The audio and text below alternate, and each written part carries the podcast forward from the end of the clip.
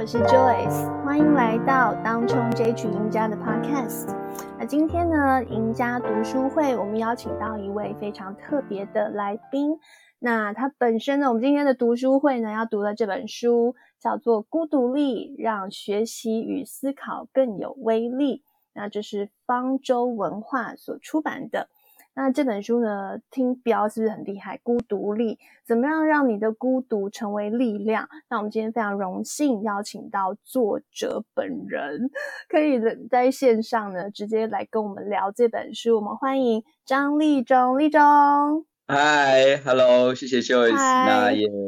跟各位读者大家 say 个 Hello，我是张立中，很高兴今天能够跟大家分享我的书。嗯。这本书封面很帅耶，大家不看，先不看内容，看封面也要买。对，这这件事情，我那时候跟跟跟出版社有聊了一下。我原本跟他讲说，其实我呃，我也不是专职的作家，我是一个职业经理人，所以当时想说，可不可以不要放我的照片在封面上，我会有点害羞。然后他们就跟我讲说，你得要放封面。这样这样大家才会就是会被封面吸引，会会买对不对？有这个这个策略有有奏效，因为我也是想说，哦，很帅耶，对。然后他这本书叫做《孤独力，让学习与思考更有威力》。这本书很厚诶，我那时候其实没有预期，我那时候在网络上看到的时候，我就想说，嗯、呃，对，就是一本可能描述自己的书。结果我收到说，哇塞！字又小，然后又厚，这应该好有超过十万字吧？嗯，我记得那时候编辑好像跟我说，好像快十二万个字吧，十二万，将近十二万个字。对啊，这个我我目测，我觉得哇塞，那里面内容很丰富，我们可以一个一个慢慢来聊哦。那首先，怎么会想要写一本有关孤独这件事情的书呢？嗯，是这个。其实写这本书的起心动念也是蛮有趣的，因为呃，我特别我要特别感谢一下方舟文化的书文总编辑啊。其实当时我们在聊这本书的时候，对，就是说关于，其实我觉得职场职场是个大哉问，其实每一个人就是嗯、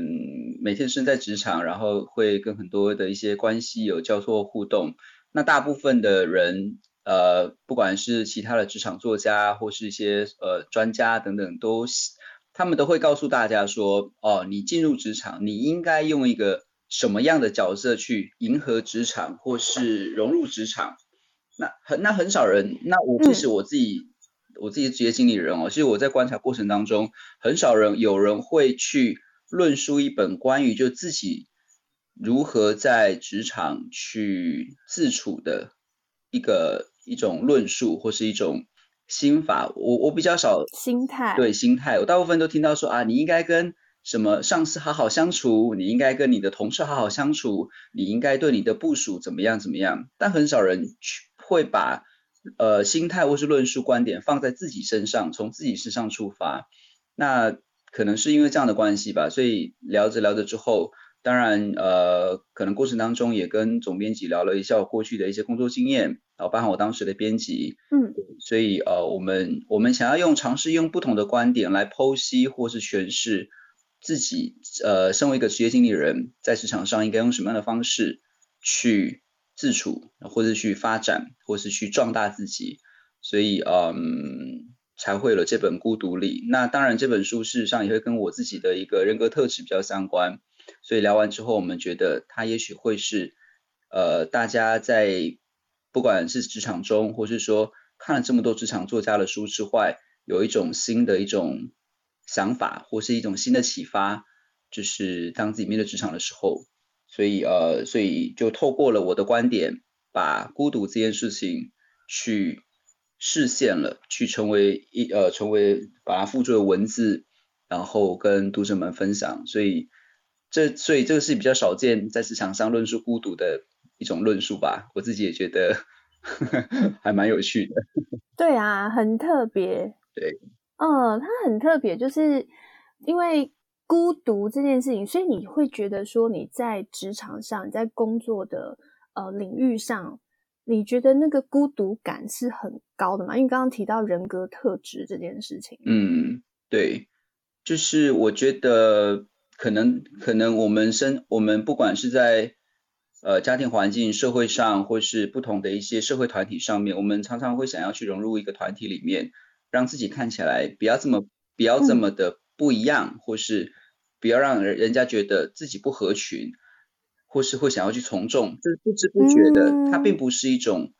并不是说这是不好，只是说我们会不知不觉的让自己成为那样子的人，那。一旦你一旦你你你有了这个念头之后，事实上你慢慢就会弱化了自己的一个存在的角色的一个价值。你会为了去迎合所谓的主流价值，或是迎合这个环境，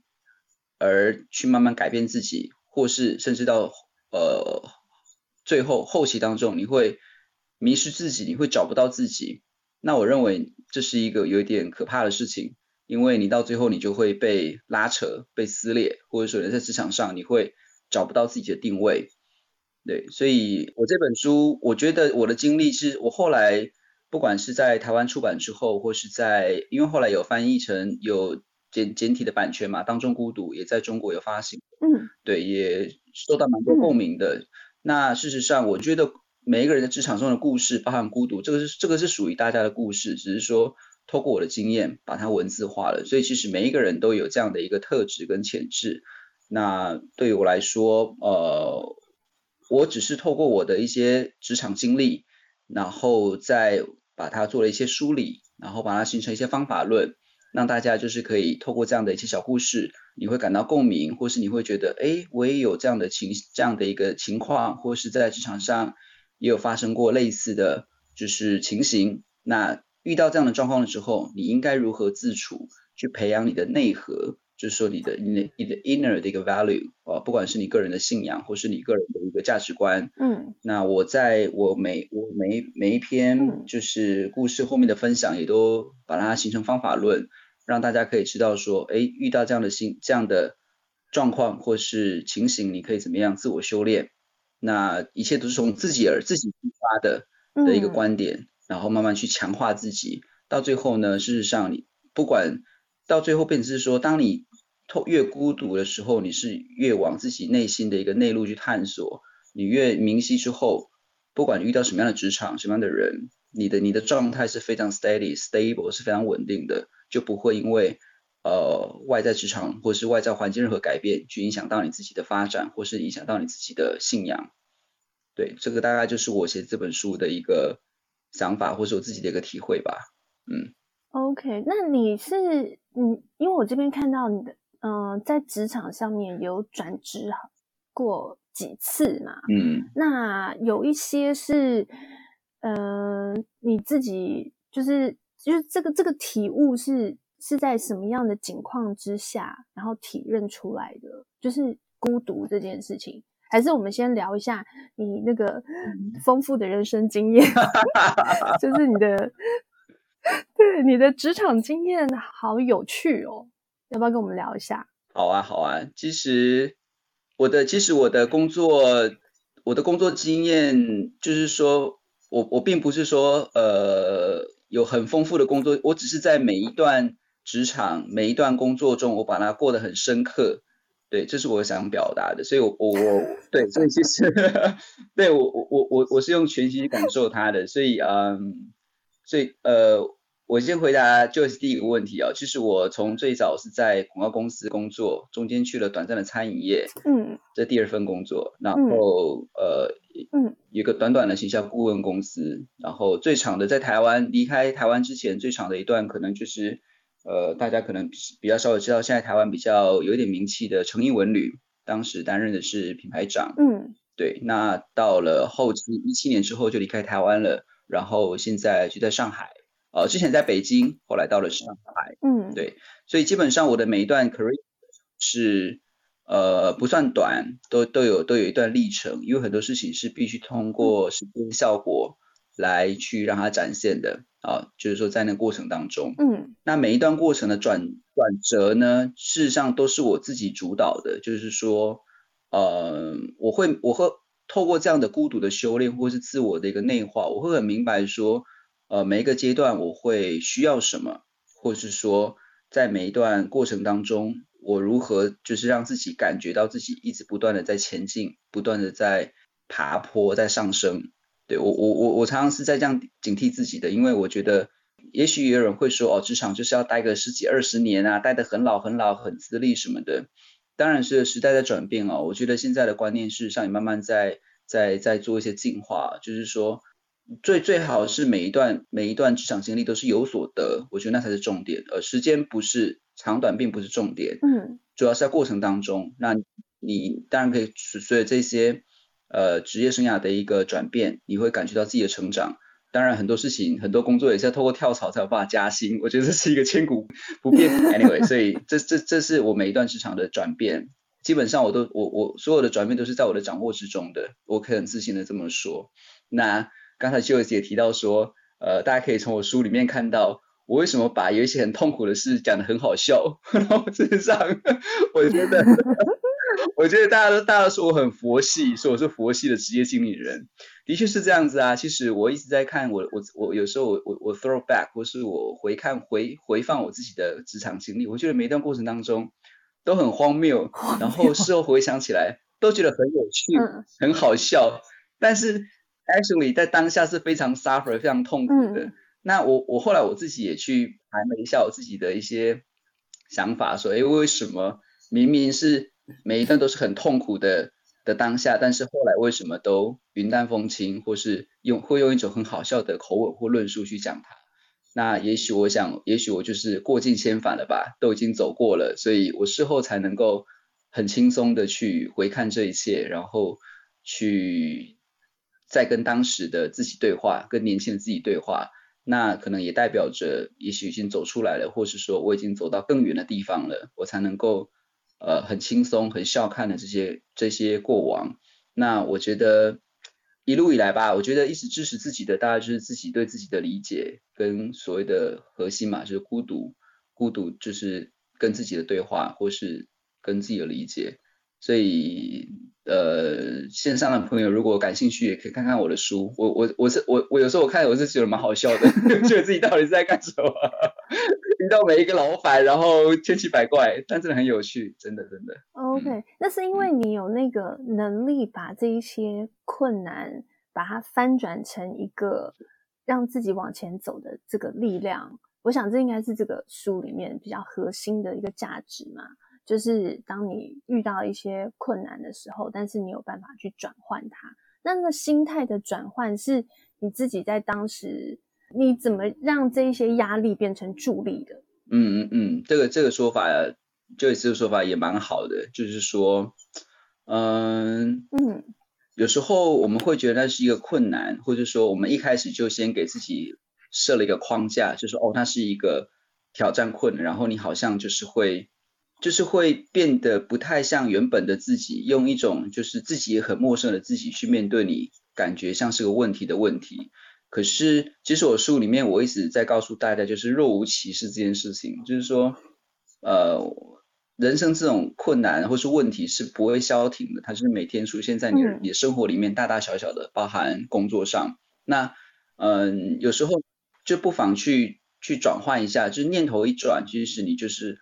你去，我觉得就是去去直面它，或是去逼视它。就是当你自己 tough 起来的时候，或者说 even even 你现在是一无所有，或者说你真的觉得你没有什么筹码或者什么的，那就烂命一条。然后你就好好的去面对它，直面它。嗯，对，有时候其实工作上本来就是，其实有时候遇到很多问题什么的，你也无法找人家帮你代劳或者什么，你就得自己解决，一切你就得自己 get it off。所以对于我来讲，其实这我觉得。孤独事实上是在强化自己的意志力，就是说，一开始就不要想着去谁能去替你解决，或是你一开始是想找谁帮忙，最最终能够帮上自己的只有自己能帮得上自己，所以。我觉得不管是面对任何的问题，特别是职场上，我觉得职场真的让人觉得非常的烦，嗯、就是说很烦。Even 我到现在也还是觉得很烦，嗯、特别是我离开台湾的职场，来到了大陆的职场，事实上那是一个很截然不同的企呃企呃企业文化，或是说对呃可能遇到的人来自中国的五湖四海不同的省，有什么黑龙江的啦、成都的啦、杭州的啦，什么什么一堆一堆。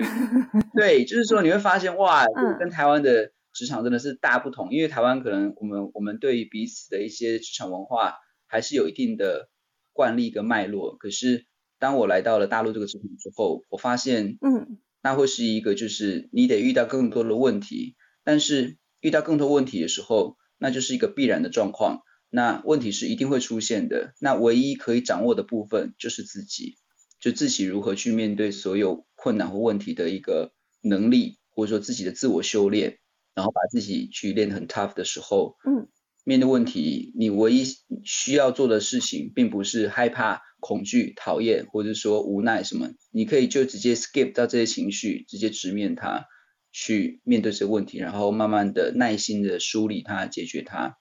然后一定会有办法，就是一定会有方法，相信我，就是这个是我自己对自己的体认，对。Sometimes 也许需要时间。嗯，那嗯，我们我们这边看到你好几次，就是虽然都是在做行销哦，但是其实它的领域还是有点不一样哦。包括行销顾问公司，然后后来去餐饮，然后后来去这个观光，它有一些些不一样。那你在这个等于转换跑道的这个过程里面哦，你是你是怎么会想要去？跳那么远，就是为什么会包括从台湾跑到大陆去这样，就是就是怎么会有想要转换？因为其实对我为什么会问这个问题，是因为我们这个 podcast 啊、呃、叫做当从这群赢家，因为很多呃可能在交易的人，他们都在思考一个问题，就是我有没有那个勇气，可能跳出我本来的舒适环境，跳出我本来的职场环境，然后去做一个。啊，包括专职的投资人等等，像这样子的，就是他可能想要转换跑道，可是他没有那个勇气。就是你当初的勇气从哪里来的？然后你怎么会知道说，我敢去做这件事情？然后你相信这个东西，即便压力很大，可是它会让你更进步。你的那个信念、信仰从哪里来的？嗯嗯嗯，对，其实。呃，就是之前给我这个访纲有这个问题，我觉得这问题也问得很好。我就在想说，到底是什么样的契机，或是什么样的状况，让我去一再的去面对各种的改变，或是转变或挑战。有时候我想到最后，我发现其实都不是我去选择，都是命运选择了我，包含是老板选择了我。所以问题不在我们身上，问题是在选择。我们我们的人的身上，就是说，是对方也许不呃讲的也不能说讲的有点悬，就是说有时候也许就是你的生命走到这个这个这个状态，这个这个这个 moment 的时候，有时候是彼此选择，互相选择，同意吗？就是说，不管是嗯，我找上我这个工作，或者说我我转变了，那我觉得我觉得所有的关系都是一种互相彼此的选择，那。当不管是你选择了这份工作，或是这这这个契机选择上了你，唯一要注意的两点，第一个就是，当然第一个就是评估风险承受的能力嘛，不管做投资或者说，嗯，在每一个工作的对，那，嗯，当你评估说，当然我觉得我觉得风险评估只是说去做一个有备无患，我们当然不可能完全的去去让每每一个选择背后是没有风险的，是不可能的，因为。风险背后就是利润，利润背后就是风险，这个是一体两面的。不管是嗯，在职场上的选、嗯、投资上都是一样，嗯、这第一个。所以我觉得这是一个双向的。那唯一嗯，当这一个选择到你面前的时候，你第一个刚刚讲风险评估能力嘛，那第二个部分是看趋势跟感受脉络。因为我常常觉得很多事情的发生并不是突然的，它一定有一种某种轨迹，或是说。呃，以你个人为意志去行使所有事情的时候，呃，过程当中，你慢慢的，也许你会，呃，就是吸引到一些感觉，就是跟你比较，这么说，坦白来讲，我真的有点觉得有点有趣，会有点悬呢。但是我我后来觉得，有时候年纪到了一个程度，我就我真的觉得是这种感受，就是说也，也也许也许有时候是你吸引而来的。那当然。吸引而来作为吸引力法则，那过程当中我刚刚讲吸引力法则，呃，风险评估嘛，承受的能力，再来就是脉络，嗯，就是说你得看这个选择是不是跟跟着你的你的个人的价值观或是你的禀赋一致的脉络，你去选择去感受它。那我我我常常我常常有时候之前也跟读有一些读者聊天呢，或者是他们会也也跟 Joyce 遇到问问一样的问题，就是说你怎么有勇气做这个选择？那对我来说，我刚刚讲第一个就是说，老板都敢选择，我为什么不敢？你是被选择吗？被选择。那第二个部分就是，我觉得选择都是一瞬间的事情。那真正要面对这选择之后，你如何让这件事情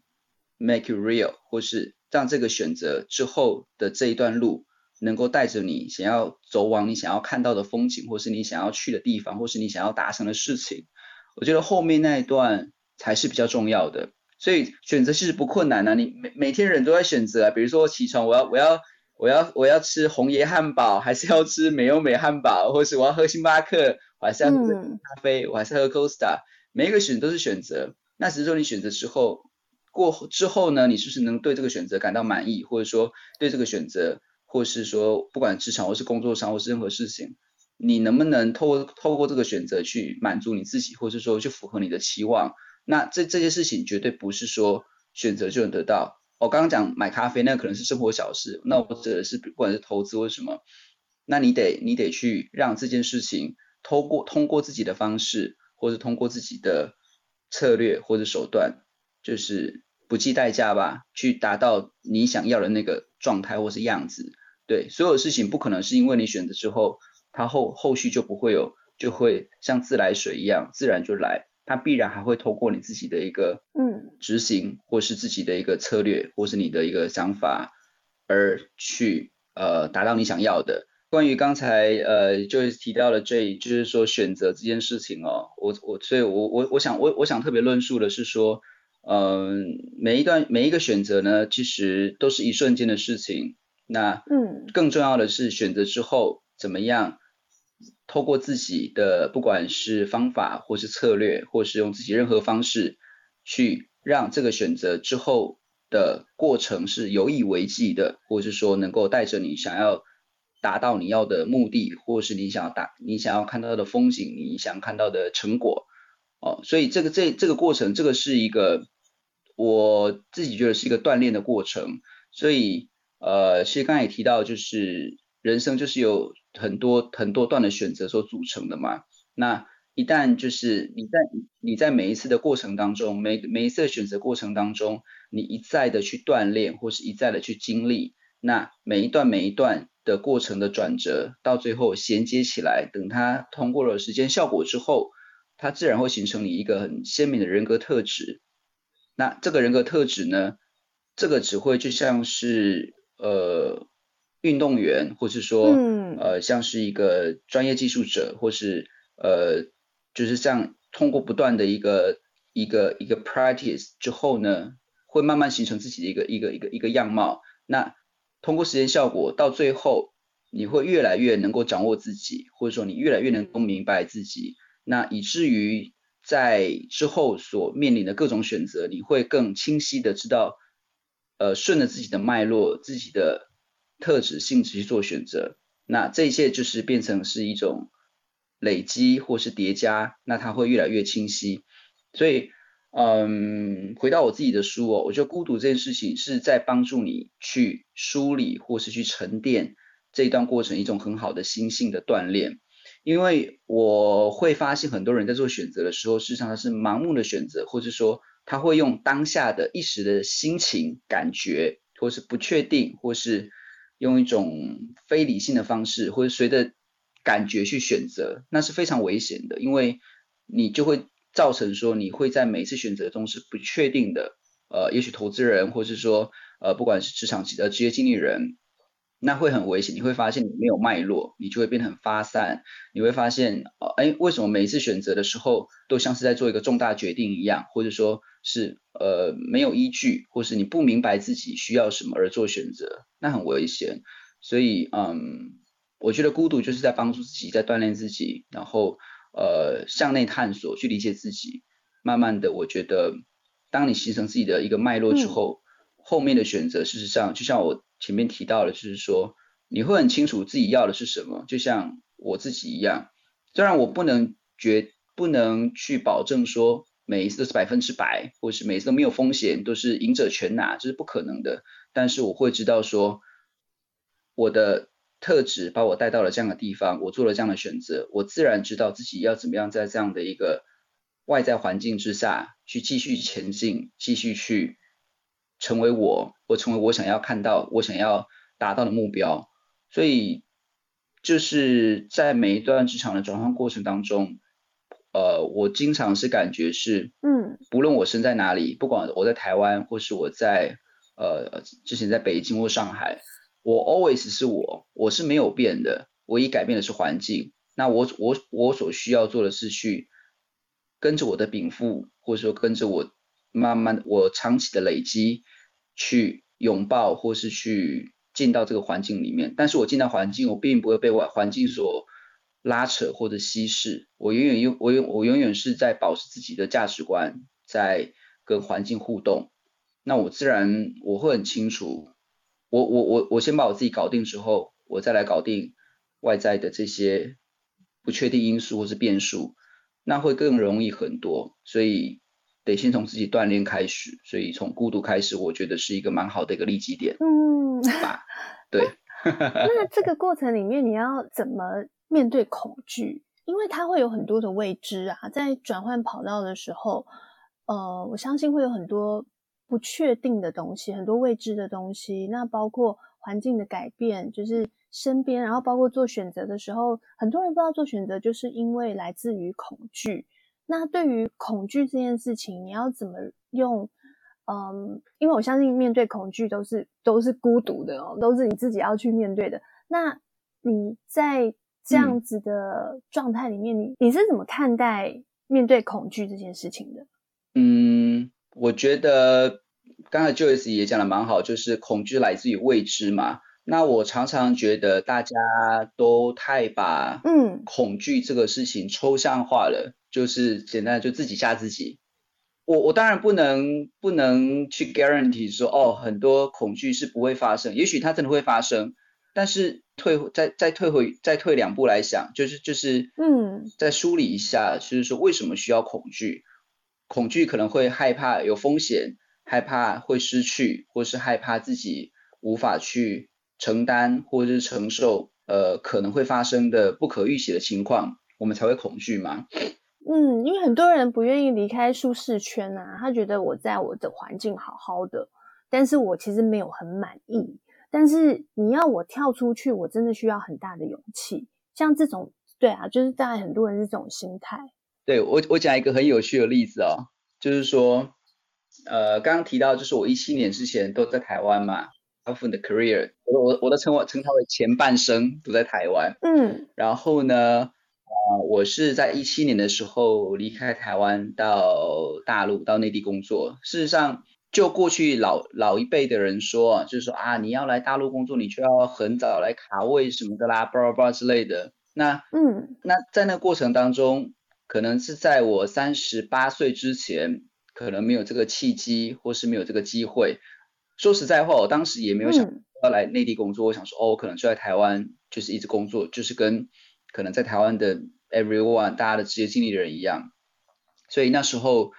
猎头找上我的是一个一个一个一个一个 headhunter，然后嗯，他说哦，北京也有这样想要。做文创，做品牌，他想从从台湾找职业经理人。那这这这段过程，我在我的书里面也有提到。事实上，我做这个决策啊，我马上脑中闪过几个念头，就是说，哈，我已经三十八岁了，我还要砍掉重练吗？归零，并不是那种小年轻，或是对二十几岁，哇，全身充满了活力，或是充满干劲，我要来干一番大事业。嗯所以我离开，就是这当这当时三十七八岁了，感觉上是一个中高龄吧。我准备要迎接中年，对，迎接感觉哦，好像要开始就是懒懒懒散散的，然后好像不用这么努力哦，可能是刻板 stereotype 刻板印象是这样。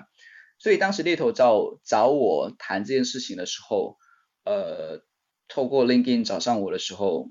我坦白讲，我犹豫了一下，但是我得说。这个转折对我来讲，我很兴奋，你知道吗？就是说，哇，还还有这种事哦，就是说，人生还有这样的可能性跟转变哦，就是从那个那个恐惧啊，你是这把年纪了吗？对 对，就是已经到大叔的年纪了，还要像小年轻一样想要来闯一番事业什么的。但心境已经不太一样了，因为就像我讲了，所有的风险背后是利润，利润是风险嘛。当然，他开了一个很高的年薪。那我自己第一个，我在嗯一七年之前，嗯、我只有来过中国大陆几次哦，做过一些就是学术交流或是课座教授啊这样的一个战打酱油似的、就是我我没有我没有很长期这么 long stay 或是 long term 的工作这样。但是我做这个决定，我只花了嗯。不到一天吧，我就跟猎头说，OK，可以来安排我跟大陆这边的，就是就是我的就面试官可以安排，我是决定要来。我也觉得我自己很，我非常疯狂的，很快就下了这个决定。那恐惧对我来讲，我我反而觉得是一个机会，你知道吗？所以我我我我提到刚刚讲那个恐惧那个事情，我觉得有时候恐惧你可以把它转换成一种打破僵局，或是。打破你现在常规的一种新的契机，我我认为那是一种契机。嗯，所以后来故事就是后来我从成毅，那时候在成毅文旅嘛，在当时后来交接之后，其实我从哦成毅文旅总公总公司在嘉义，我就打包了行李回到台中，我老家在台中，然后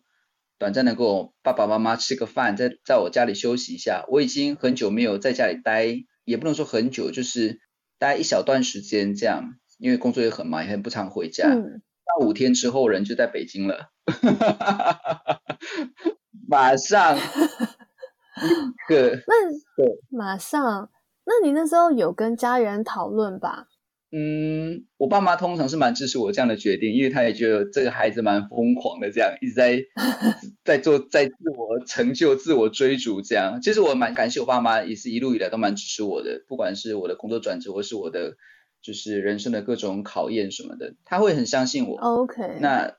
我我认为这是一个很大的精神支持。所以五天之后，我人就出现在北京，我书里面都有提到，然后我。他们安排我住住进公司高管的宿舍，就是一个一个一个 mansion 这样。然后我我当天要工作，早上眼睛一睁开，我心想我在哪里？我有点恍惚，你知道吗？因为在嘉义待太久了，你知道，待了快六年多。他说啊，对，我已经来北京了。五天五天之前，我还在嘉义这个小小城镇慢悠悠的，然后很舒服的。然后五天之后，我已经面临一个更大更大型的职场，我已经在北京了。然后又开始一段新的人生，对，所以，嗯，呀，yeah, 我觉得有时候不管是投资人或是职业经理人，我觉得你可以把恐惧想象是一个契机，就是说，好像是一种，嗯，冲冷水一样，会突然 refresh 你，或者说你会，你会有时候你会太安逸的时候，你来一点恐惧，我觉得我这样听起来好像有点变态哦，但是我觉得那好像是真的，就是说，对，你突然哇哦啊，你会突然。毛细孔都竖起来，或是你的你的一个感官会突然敏锐起来，你会你真的在那个急速上升，嗯、或者说急速的去刺激一下你的 mind。那相信我，就是说这一切都是会有一些新的转气息、转折跟改变，不管是恐惧带来的未知或是不确定性，我认为那都是一个转机跟挑战。嗯，我一直这样觉得。嗯。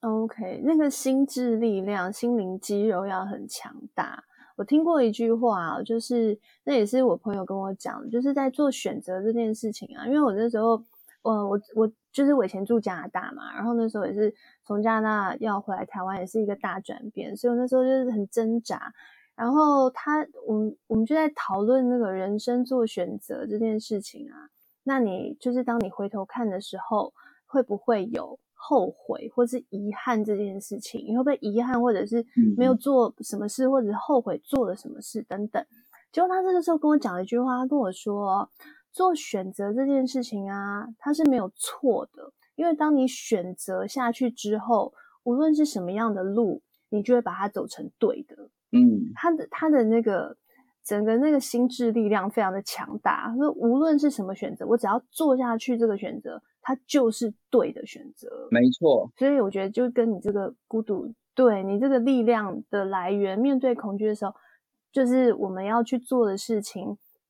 当你决定了，它就是一个对的事情，信心宣告。对，我觉得这个 就是你出，就是我觉得你讲的也很好，就真的是这样子哎，就是说，嗯，千万不要就是。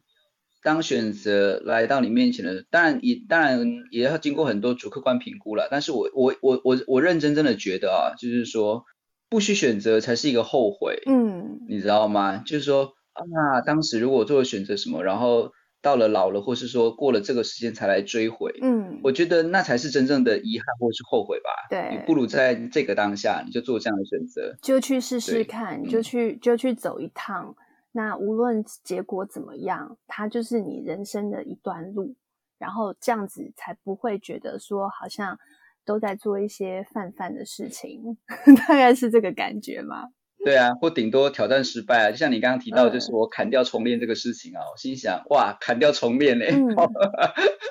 觉得这就是全新的，然后又遇到了，虽然是同文同种，但是毕竟。还是有一点文化差异嘛，企业文化什么的。嗯，但后来也很习惯啦，大家也会觉得，就是会觉得，先不谈大家了，我自己会觉得，我我我觉得我没有变呢，就是我那个最 original 的自己我没有变，只是说我在过程当中多了一些历练吧，或多了一些转折。嗯，那这个转折，我觉得是让我去体会到更多的事物，或是更多外在的一些新的新的启发，我是这样觉得。体验。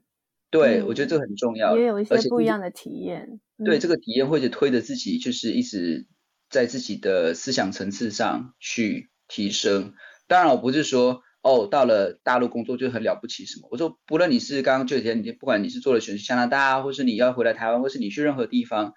我一直相信，你只要做了转折，对自己来讲都是一种提升。嗯，都是一种嗯心智上，嗯、或者说层次、精神层次上的提升。是，我是这样觉得的。嗯，我也相信。嗯，好，那今天谢谢立中跟我们分享这么多。然后这本书叫做《孤独力让学习与思考更有威力》。那如果说目前正在面临一些呃选择，或者是在职场上面有一些疲惫，然后有一些疲乏，想要去做一些改变。那都可以来看看这本书，这是呃张立忠透过方舟文化然后出版的这本书。那这本书呢，就是他个人的人生经验哦，可以给大家做很多的参考。很厚的一本书，可以慢慢看。对对，好，那今天就意思我哎，我我可以打个广告一下吗？没问题，没问题，没问题，来 尽量。对，呃，其实其实《孤独力》这本书是在。一九年嘛，下半年就出版，后来二零年就出了简体版。那过程当中，嗯、其实我我我也预计在明年会再发行我的新作。嗯、呃，目前暂定书名叫《值得学》，值是职场的值，得是获得的得，值得学，也会由方舟文化出版。那其实我我这次值得学呢，我做了，就是说在孤独力之外呢之上，我也在做了对于职场，或者说。这样的一个职场锻炼吧，做了一些新的一些诠释。对，预计应该，嗯，其实拖蛮久的，应该是本来应该在今年就要发行了，现在是因为疫情关系，终于就是